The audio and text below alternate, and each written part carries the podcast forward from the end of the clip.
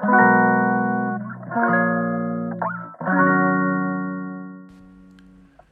よならワンマン経営最高の経営チームを作ろう。第47回目でございます、えー今日は6月の30日の深夜11時55分。あもう今日でね6月も終わりですね。最後の日です。あと5分でえーと7月になりますが。今日はねちょっとね面白いことがありまして。えーとこのラジオを聞いているリスナーの僕のクライアントさんからメッセンジャーがポロンと来たんですよ。なんやろなと思ったら僕の Facebook のねスクショを撮って送ってくれてるんですよ。パッと見たら僕のプロフィールのところに「さよならワンマン経営最高の経営チームを作ろう」って書いてあると思ったら「さよならマンマン経営」すごく卑猥なね誤字脱字をしていたということが今日判明しましてですねすぐさま恥ずかしくなって秒で直しましたというような事実があってちょっとここはね、えーそれを教えてくれた高橋さんありがとうございますというようなことの感謝から、えースタートしたいと思います。なんかねもう最近はね家で仕事をしているので曜日の感覚もね全くなくなったのと土日も関係ない仕事してたりするし日にちの感覚曜日の感覚あと外のなんですかね暑い寒いの感覚っていうのは結構なくなっていてですね一気にこのコロナになって速度がめちゃ速くなったなという気はしてますと。でコロナ前はね1日2社ぐらいのメイティングっていうのがまあメインで1社か2社かというのがメインだったんですけど最近今日はね特に朝から5社と各2時間ずつミーティングで終わったのが10時だったとみんなも仕事しすぎでしょという感じですがはいまあまあ効率はいいですしあのなんかメッセージとかの、ね、返信が早かったりするんで仕事もパパパンと早く進むので、まあ、パフォーマンス的にはいいのかなというふうには思っていますと。しかし今日大変でしたね。ニュース見ましたよと。有効求人倍率が1.2倍になったと。有効求人倍率って何かっていうとあの職を求めてる人1人に対して企業の求人が、えーなな何本ありますかと1.2っていうか1に対して1.2しかないと。コロナ前確かに1.6ぐらいだと思うのでどんどんどんどん、えっと人を募集しなくなっているというような感じですね。まあこれどんどん多分ねもっともっと悪くなるだろうなっていうふうな感じで感じていますと。まあなのでねまあ今回コロナの件で本当に雇用もやばいよってなってきたんでまあどんな時代が来ても、えー楽しく笑ってニコニコと自分らしく飯を食っていける能力をちゃんと身につけなきゃいけませんよねということで今日は第47回をお送りしたいと思います。えーっと今日のタイトルはですね数字で語れない個人や組織の成長はあるタイミングでピタッと止まるという事実と。えーっともう一回いくか、えーっと数字で語れない個人や組織の成長はあるタイミングでピタッと止まるという事実ということですね。これねどんな感じかねえとね数字で語れない人っていません？なんかあの何聞いても感覚的に答えてきて数字で一切語れないみたいな。でこっちは数字で聞いてるんだけどそれの理解もできないからなんか毎回毎回定量的に語れずに、えー、と感覚で喋るやつっているじゃないですか。結構いるんですよね上司になっても結構いるなとは思います。そしてね驚くことに会社としても定量的な報告を求めていない会社っていうのもあるんですよ。マジかと思うでしょ。でもマジなんですよ。あのー世の中の3億円未満の会社が80%って言われてるのかな。なので3億円未満の会社って実は世の中の80%の会社って実はこういう定量的な数字の報告を求めていない。なんかね感覚だけでミーティングして感覚だけで終わってるって人が本当にクソ多い。だから伸びないですけどね。だから今日はねちょっとその辺を紐解いていこうかなと思いますと。まず、えー個人として数字で語れない人っていうのはねどちらかというとなんかね右脳派でねエモーショナルな人が多くてねロジックじゃない人がめちゃめちゃ多いですよね。ロジックで語れない人ってねその右脳派っていうかなエモーショナルな人。なんかこう報告を受けてもなんかね事実とね自分の意見をね混在して喋るやついるじゃないですか。報告してっていうのにそれはお前それそれ事実なのか？それお前の意見なのかってなんか報告を受ける側がね何言うてんのかこいつ分からへんなみたいなやついません？えなこいつ何が言いたいのってどんどん聞くんだけどなんかもうなんかその人のワールドで喋ってくるから全く頭の中に報告の内容が入ってこないっていう人いるじゃないですか。何言ってんのこいつ？何言ってんか分からへんなみたいな。でそれに対してねこっちがねどんどん突っ込んでも彼自身が突っ込まれてる場所が分かんないとか意味が分かってないからさらに意味不明な答えが返ってきてカオスっていうねだからそのその奇妙さに対して自分が気づいていないと。なのでね会社からしてみたらその人とかその人のチームだけなんかよう分からへんブラックボックスになってしまってますよねと。何やってるかよく分かりませんそれを放置する会社もどうかと思うけどなんかそういう形になってると。まあ、マジでねこんなやつって言ったらいけなこういう人って仕事できないじゃないですか。仕事できないんだけどねこれ結構案外営業職だった場合とかっていうと案外個人のね営業成績はね良かったりするから結構微妙なんですよ。どんな感じかっていうとね雰囲気でいくとなんとなくねどしっと構えててねなんとなく人間的雰囲気持ってるんですよそういう人。で人当たりがねよくてね害がないんですよね。で計算高さっていうのをなんか感じないからいい人っぽいんですよそういう人。で仕事以外のねまあ友達ならね友達とかだったらいいいいよねこの人みたいな感じの空気出すから案外営業はねできたりするんですよ。人がいいっていうことで営業できたりするんですよ。だけど会社側からしたら報告受けても何言ってるかさっぱりわからないみたいな感覚で売るみたいなフィーリングで売るみたいな人が多いんですよ。あの人は絶対嘘つかないだろうとかあの人は絶対いい人だとかっていう人柄でね売ってる人っていうのはこういうことが多い。であるあるなんだけどまあだからこういう人からね報告を受けて受けてこっちが聞いてても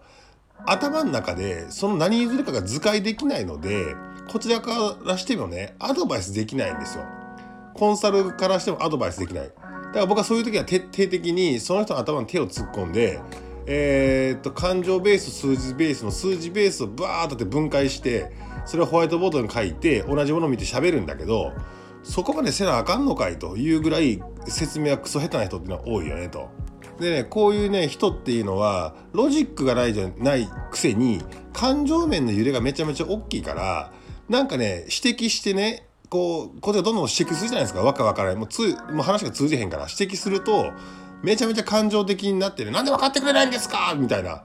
いう感じで反撃してきて超めんどくさいんですよこういう人。もうねまあ男子と女子とか男子と女子とかって論をね出すのはねあの今のご時世違うというふうには思いますがねあの以前ね流行った本というかなんか売れた本でね「話を聞かない男地図を読めない女」っていう本が確か流行ったんですけどあのー、まあ女性の全てがそうだとは言いませんが女性にねこの傾向は強いなと感情的な方がすごく感覚的な方がすごく発達しているので、えーと、女性より男性の方が多いけどあの男性にもねいますね男性にいる人ってね武系、えーとね、理理系文系で言ったら文系タイプの男性一番立ち悪いかもしれないですね。なんかね何言ってるかよく分かんない人このね文系タイプの男性よくいますと。でこの人たちっていうのはねプレイヤーとして活躍はしていてもマネージャーとして活躍するのはね本当に厳しいですよね。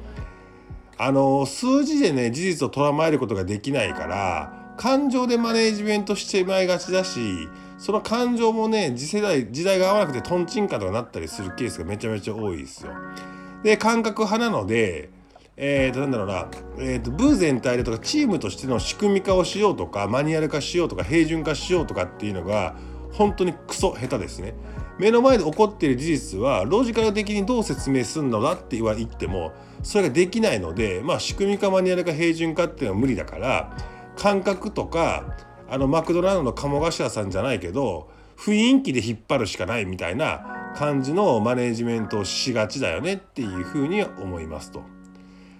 まあなのでこういう人のタイプはまあプレイヤーで頑張っていただくかまあロジカルシンキングをちゃんと身につけていただくかというふうな形になると思うんだけどまあロジカルシンキングを身につけるためにはね訓練が必要ですと。あとはじゃあそれを誰が提供するんですかっていうとそれを提供するのが俺は会社でしょと思っていてじゃあその会社っていうのはどういうふうに提供するのかというふうな話ですよ。今まではね個人のことばっかり言っていましたがじゃあこれから会社のことで言いますと中小企業の3億円以下の会社が実にこの数字で語る文化のない会社の多いことかとなんかね仲良し殺しには見えるけどただただダラダラしてるだけでしょというようなところもあるしだって要はねその現場と経営の間に数字を引いておかないでね何をもって経営判断するんだよと。なんで経営判断してるかいつも社長の感覚ですよ。現場に出てないにもかかわらずですよ。昔はそうだったみたいな社長の感覚とかじいさんになって感覚鈍っているのに感覚で決めちゃうんですよ。違うでしょって。ね、それでね結局それがね違うって社長違うよって思ってても社員もね数字でね語れないから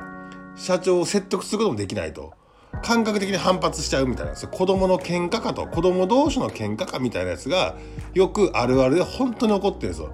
これねラジオ聞いてる人そんなことないやろと思ってる会社があったらあなたの会社はいい会社ですよ。ほぼほぼこういう会社が多いです。マジで本当にあるからね。であとだから KPI って何ですかみたいな世界ですよ。KPI って別にね偉そうに僕も英語使いたくないけど Key Performance Indicator ね KPI ぐらいはまあまあまあ会社としてなんかないとダメですよっていう風話ですよ重要な数字の指標ですよだからねそういったものがないんですよねマジびっくりするけど本当に3億ぐらいの会社ってねこれがないんですよ。まあ要は80%のね日本の会社はこれがないっていう風な話ですね。3億以下だから。うん。なので